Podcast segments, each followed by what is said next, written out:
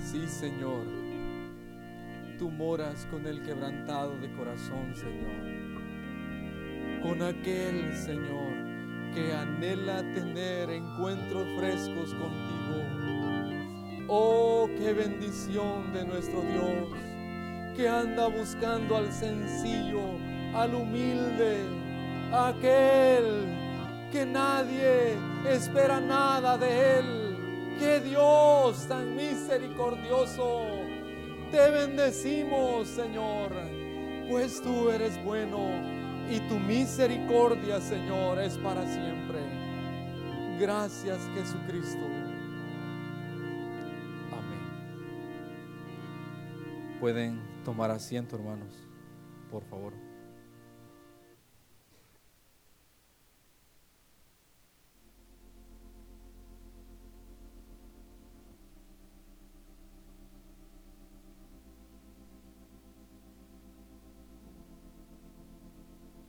Es un gusto estar acá. Nervioso, pero estoy acá. Amén. Quiero contarles que voy a compartir con ustedes solo unos pocos versículos. Eh, el Señor me ha estado hablando en estos versículos y cuando Dios nos habla hay que compartir lo que Dios nos habla porque es la palabra de Dios. Amén. Y para comenzar quiero contarles que esta semana llevé el carro al taller. Y ahora, ¿verdad? Yo lo que hago es que cuando llevo el carro al taller, yo me coordino para que ese día esté en el taller completamente, porque eh, muchas veces los mecánicos no tienen el cuidado si uno no está encima de ellos. Pues este lunes estuve en el taller y me llamó la atención que en los tiempos libres que los eh, eh, mecánicos tenían, se reunían ahí en grupito y empezaban a compartir entre ellos. Pero había un mecánico que siempre estaba ahí aparte.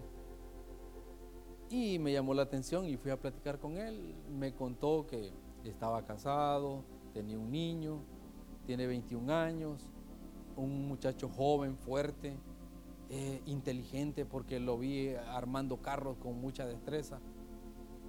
Y le pregunté, en medio de la plática, le pregunté, ¿qué hace en su tiempo libre? Y él me dice, pues fíjese que paso con mi familia. Ah, qué bueno, ¿usted es cristiano? Bueno, fui cristiano, pero me alejé del Señor. Y desde que me alejé del Señor, las cosas no me han ido nada bien no encuentro un empleo fijo, eh, mi situación económica es mala. Eh, le voy a decir algo, tengo ganas de suicidarme. Y ¿cómo? Tres veces lo he intentado. Y yo, ay, Dios mío. Y por supuesto, yo le dije lo que significaba si él tomaba esa decisión, dónde iba a parar y por supuesto le dije que tenía que arrepentirse lo más pronto posible. ¿Por qué les comento esto antes de, leer estos versículos?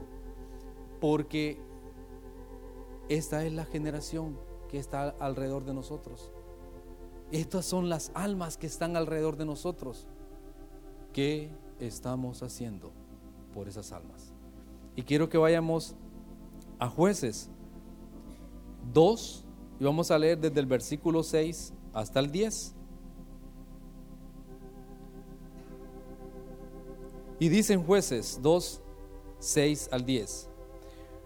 Porque ya Josué había despedido al pueblo y los hijos de Israel se habían ido, cada uno a su heredad para poseerla. Y el pueblo había servido a Jehová todo el tiempo de Josué y, y todo el tiempo de los ancianos que sobrevivieron a Josué los cuales habían visto todas las grandes obras de Jehová que él había hecho por Israel. Pero murió Josué, hijo de Nun, siervo de Jehová, siendo de 110 años, y lo sepultaron en la heredad de Será, en el monte de Efraín, al norte del monte de Gaz. Y toda aquella generación fue reunida a sus padres. Y este es el punto. Y se levantó después de ellos otra generación que no conocía a Jehová ni la obra que él había hecho por Israel. Y yo encontré otra versión por ahí porque es importante que resalte este versículo. Y dice, después que murieron todos los de esa generación, creció otra que no conocía al Señor ni se recordaba las cosas poderosas que él había hecho por Israel. ¿Qué pasó con esta generación? ¿Qué pasó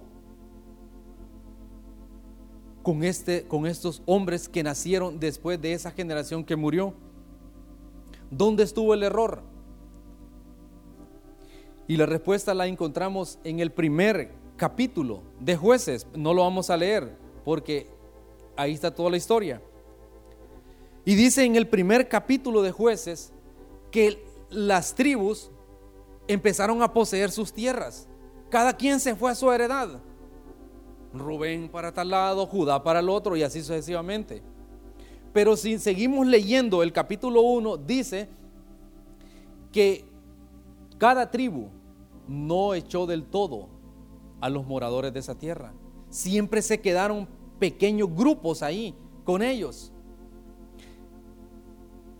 Y miren, probablemente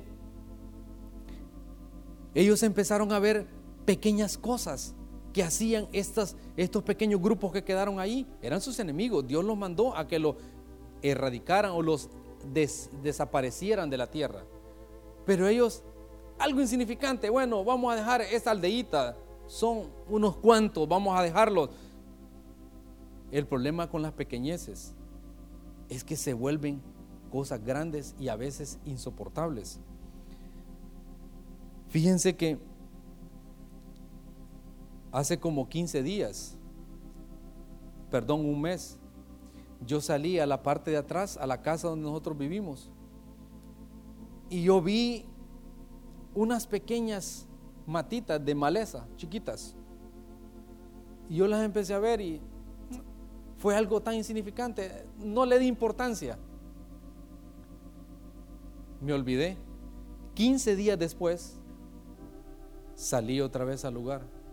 Las plantitas que eran pequeñas habían casi cubierto como el 85% de la grama.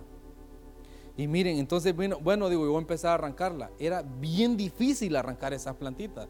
Había que meter algo y arrancarla con todo, desde la raíz, porque si usted la jalaba, solo se venían las hojas y quedaba la raíz. Y entonces yo llamé a Imer, Imer, ¿qué podemos hacer?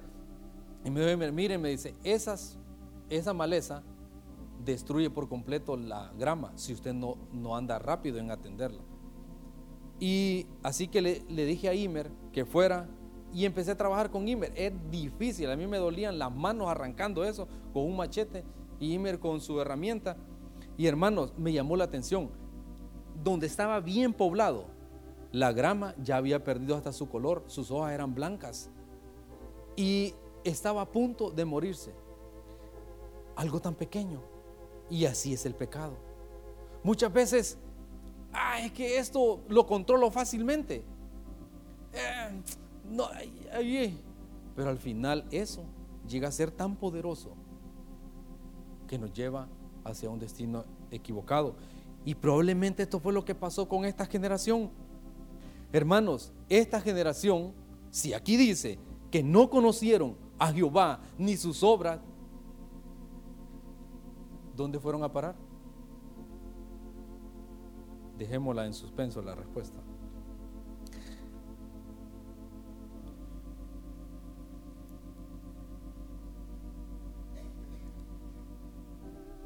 Muchos hemos escuchado comentarios como, ¿qué tiempo los que estamos viviendo? ¿Verdad? Sí es cierto, hermanos, estamos viviendo tiempos difíciles, tanto en el mundo como en la iglesia. Donde vamos hay pecado, donde vamos hay fracaso. En nuestros días probablemente ya se levantó una generación igual que esa, que no conocen a Jehová, no conocen a su Dios. Hermanos, pero es lindo estar sentado ahí. Y es, tranquilo venir aquí a, a los cultos. Pero lo duro es encauzar esa generación que está aquí con nosotros al camino correcto. ¿Qué vamos a hacer? Vamos a permitir que pase lo mismo que pasó en ese evento que leímos ahorita en los versículos, cuando nosotros tenemos las herramientas en las manos y podemos hacer algo. ¿Qué estamos haciendo con nuestros vecinos? ¿Qué estamos haciendo con nuestro compañero de trabajo? ¿Cuál es el mensaje que le estamos dando? ¿Dónde vamos?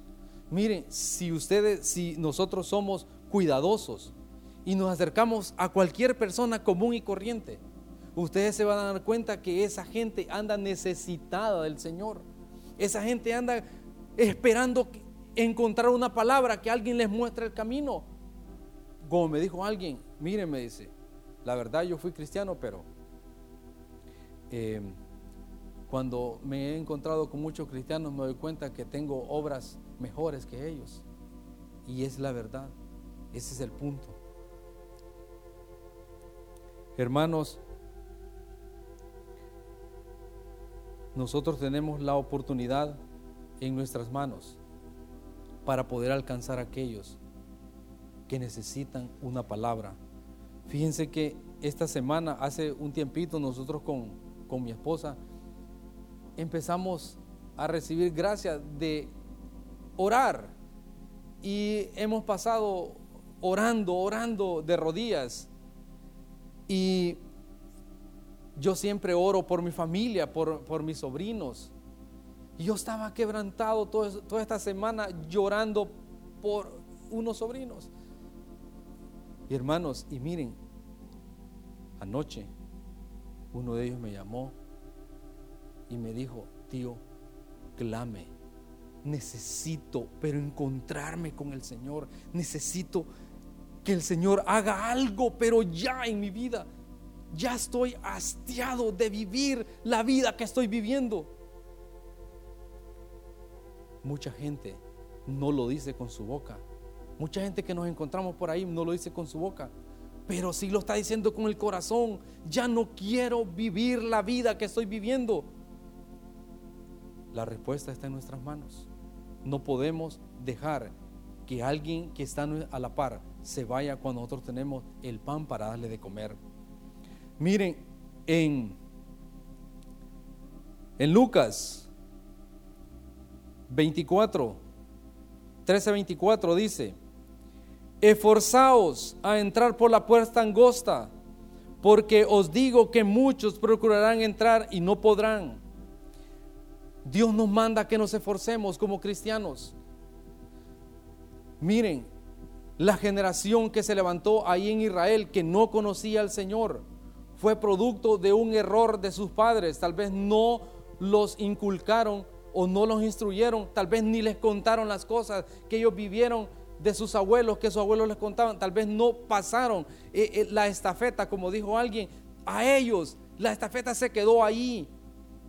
Ahora, en nuestra actualidad, el mensaje de aquellos, pero el mensaje en nuestra actualidad es, ¿qué legado le vamos a dejar a esta generación nosotros? Tenemos que esforzarnos. Lucas dice, esforzaos, entrar por la puerta angosta. No es fácil dar el mensaje. Un día en el trabajo alguien me, dijo, mire, me dice, eh, esto era así, así. Y yo sabía que no era así y es difícil con el carácter que, que tengo, es difícil agachar la cabeza. Pero recibí gracia en ese momento. Me quedé callado. Eh, a los dos días el hombre se me acercó y me dijo, mire, perdóneme, pero yo quisiera buscar al Señor y tener un encuentro como tal vez usted lo tuvo.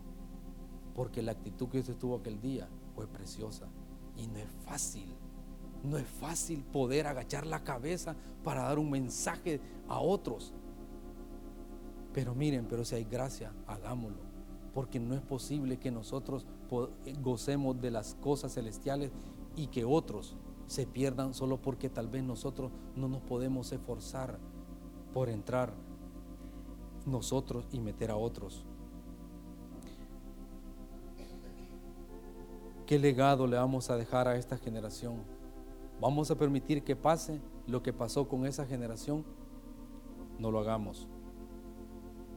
Tal vez podemos decir, bueno, es que yo no puedo. No, es que mis obras son malas. No, es que es difícil. Hay tantos peros. Pero hermano, fíjense que en Marcos 9:43, quiero que leamos ahí. Dice, si tu mano te fuere ocasión de caer, córtala. Mejor es entrar en la vida manco que teniendo dos manos ir al infierno, al fuego que no puede ser apagado. ¿De qué hablan las manos? De obras. Hermanos, Dios quiere que hagamos obras buenas.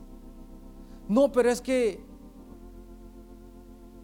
a mí me gusta lo que estoy haciendo. Bueno, pero sopesemos si las obras que estamos haciendo son buenas, están dando frutos, o mejor, dejémosla. Aquí no está hablando tan literal de que nos cortemos las manos, pero sí está hablando de obras que no están dando frutos de arrepentimiento, ni están dando frutos para que otros se acerquen al Señor. Debemos ver, en cada momento tenemos la oportunidad de compartir con alguien, en nuestro trabajo, en la universidad, donde sea. Somos heraldo. Dice el 45. Y si tu pie te fuese ocasión de caer, córtalo. Mejor es entrar en la vida cojo que teniendo dos pies y ser echado en el infierno al fuego que no puede ser apagado. ¿De qué hablan los pies? Caminata. ¿Dónde estamos caminando? ¿Cuál es el futuro que tenemos trazado? ¿Le conviene a nuestras vidas? ¿Le conviene a nuestra familia? ¿Le conviene a los que están a nuestro lado? ¿O es agradable al Señor? ¿Podemos dar un testimonio con, con la caminata que estamos llevando? ¿Por qué les hablo esto, hermanos? Porque esto en sí es el reflejo, lo que leímos, de una generación que se perdió a la generación de la que estamos viviendo nosotros ahora tenemos la oportunidad de esforzarnos, tenemos la oportunidad de poder dejar cosas para poder alcanzar a otros. Amén. Y por eso, por eso leímos el versículo donde dice, esforzados para poder dejar una caminata que no le agrada al Señor, para poder dejar obras que no le agradan al Señor, tenemos que esforzarnos. Tenemos que dar Electra. Pero por supuesto, Dios tiene que poner un amor en nuestros corazones. Dice el 47, y si tu ojo te fuere ocasión de caer, sácalo. Mejor es estar en el reino de Dios con un ojo y no teniendo dos ojos y ser echado en el, en el infierno. ¿Qué vemos?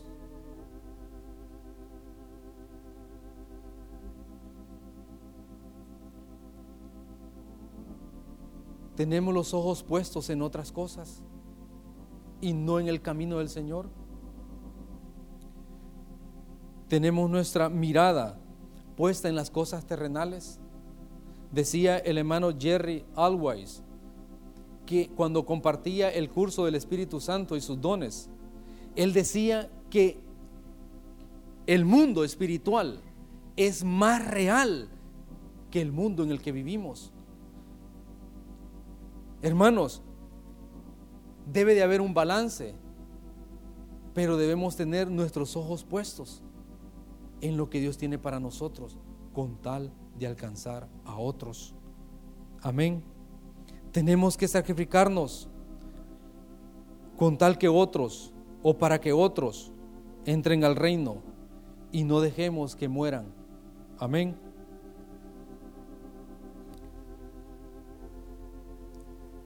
Yo me recuerdo que en mi caminata, cuando yo comencé con el Señor, Dios fue fiel conmigo. Puso hombres y mujeres que amaban al Señor. Yo fui, con, fui a vivir a una iglesia donde unos pastores pastoreaban.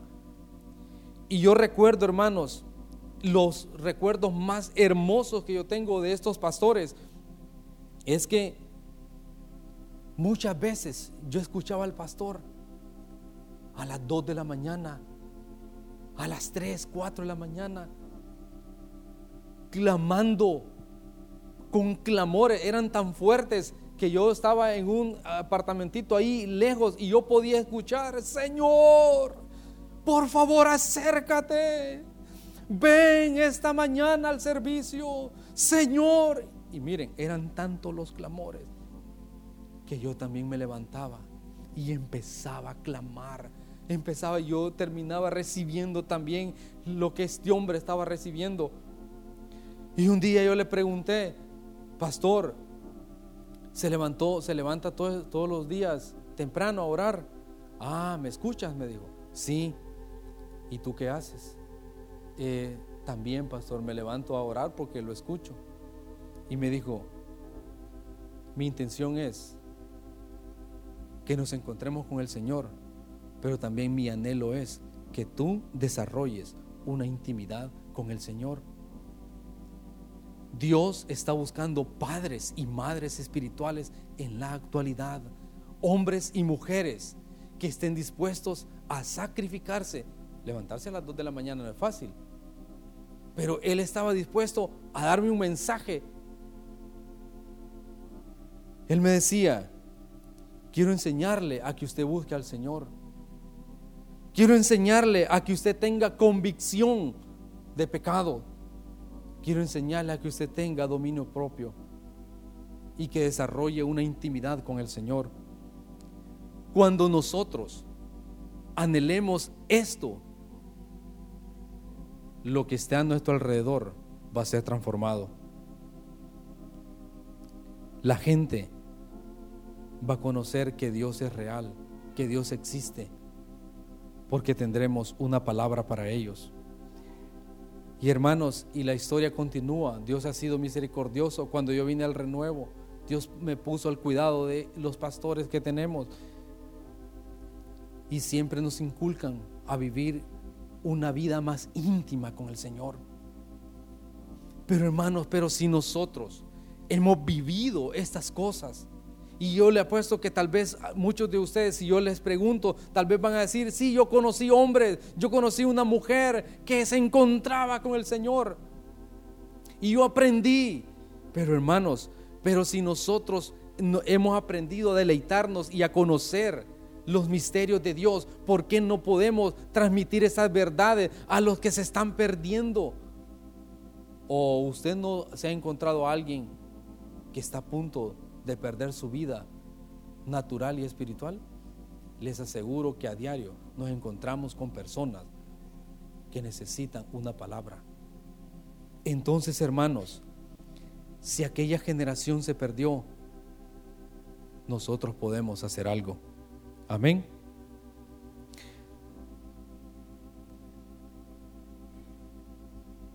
Fíjense que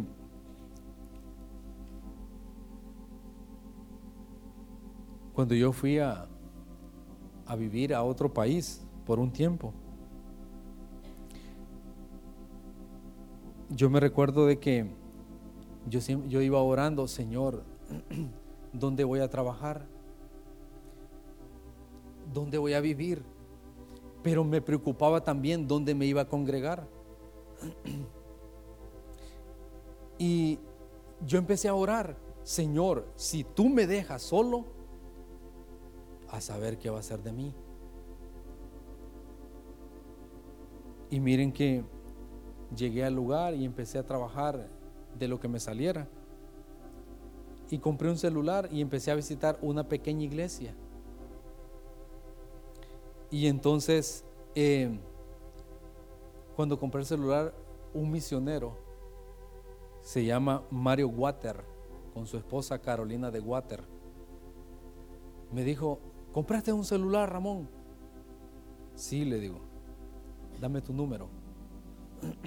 Entonces yo le di mi número. Siempre me llamaba, no tenía hora para llamarme. Me llamaba a las 8 de la mañana, a las 9, 10 de la noche, 8 de la noche. Y yo siempre le contestaba y su, llamada siempre era, Ramón, ¿cómo estás? Y yo, pastor, muy bien. Eh, bueno, que descanses o que estés bien. Y un día yo le pregunté, pastor, le digo, fíjese que tengo una inquietud. Usted no tiene hora para llamarme y siempre me llama para solo preguntarme cómo estoy. Y me dijo, Dios ha puesto una carga en mi corazón que vele por ti. Amén. Y miren, cuando ese hombre me dijo eso, yo siempre me procuraba hacer lo correcto. Porque decía yo, ay de mí, ¿cómo le voy a decir a este hombre el día que me llame? ¿Qué estoy, qué estoy haciendo? ¿Qué responderé? Y yo quería responder lo correcto. ¿Por qué les digo esto? Porque Dios anda buscando hombres y mujeres así, que tengan carga por otros o que tengamos carga por otros, que estemos dispuestos a dar un mensaje, a sacrificarnos. Yo no sé qué tan grande era el sacrificio, tal vez en el reino, cuando lo mire a él, me voy a dar cuenta, tal vez no era sacrificio para él, o tal vez sí era un gran sacrificio. Pero Dios anhela hombres maduros ahora. Y miren, la iglesia El Renuevo tiene mujeres y hombres que tienen mucho que dar. Por no mencionar Ministerio Cebrón, pero hay mucho que dar. Miren, si usted habla con un niño, le comparte la palabra. Si usted, si usted habla con un joven, también tiene mucho que hablar. Si habla con cualquiera, le va a dar una palabra. Tenemos mucho, hemos recibido buena palabra, buena comida. No es posible que teniendo las herramientas, los que están a nuestro alrededor se pierdan solo por no esforzarnos para entrar al reino. Amén. Sería lindo escuchar que en el renuevo se levantó una generación que sí conocía a Dios. Amén. le preguntaron al hijo de Spurgeon que qué le gustaría hacer cuando él fuera grande. A lo que él respondió, mi mayor anhelo en mi vida es conocer al Dios de mi Padre. Qué mensaje, ¿verdad? Qué padre, qué hombre. Dios anda buscando hombres así. Dijo el hermano Jerry Always, si no conocemos al Señor, si no tenemos más unción, si no tenemos más habilidad, si no predicamos mejor que nuestros pastores y nuestros maestros, el reino de Dios va para atrás. La creación gime por la manifestación de hijos verdaderos. Amén. Cada pastor, dijo el hermano Jerry, cada maestro, cada padre anhela que los que están abajo de ellos sean mejores que ellos. Amén.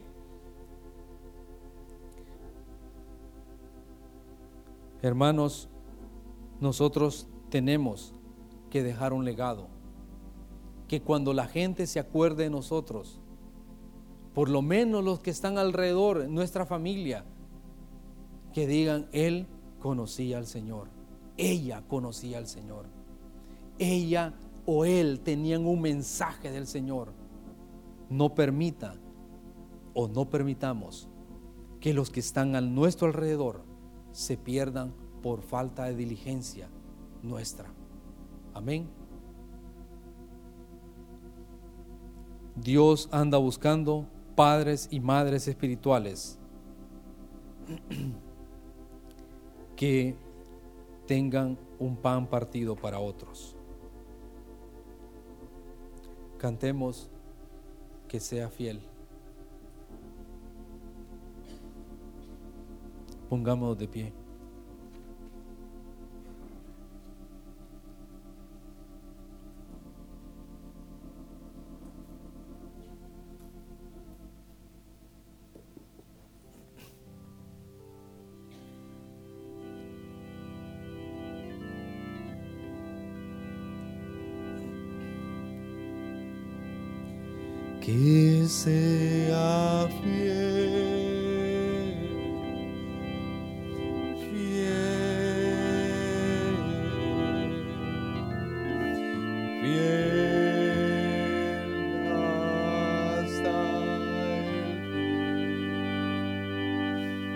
yeah.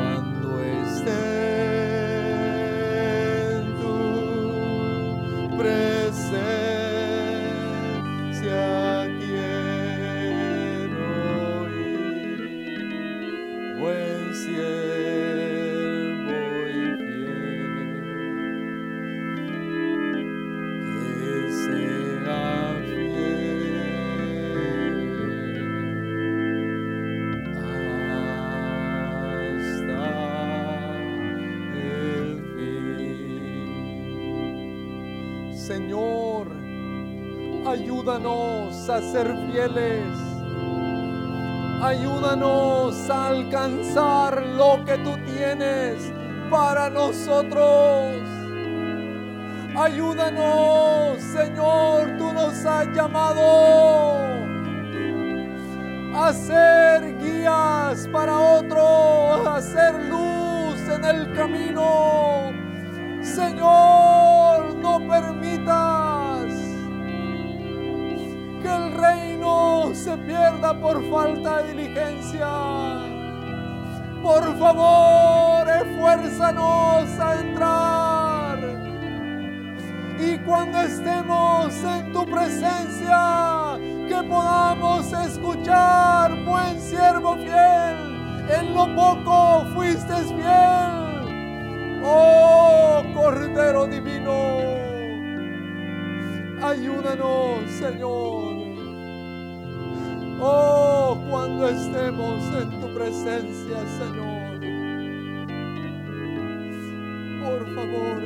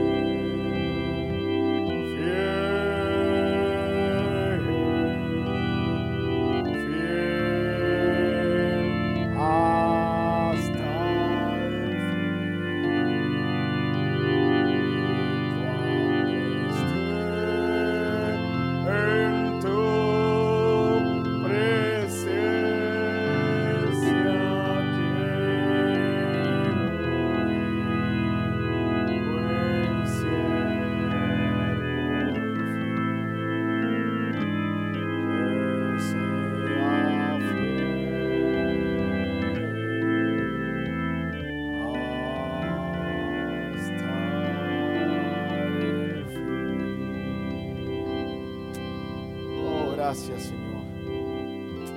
Gracias, Señor, por tu palabra, Padre. Te bendecimos, Cristo Jesús. Oh, gracias, Señor, porque tú quieres encontrarnos, Señor. Gracias te damos.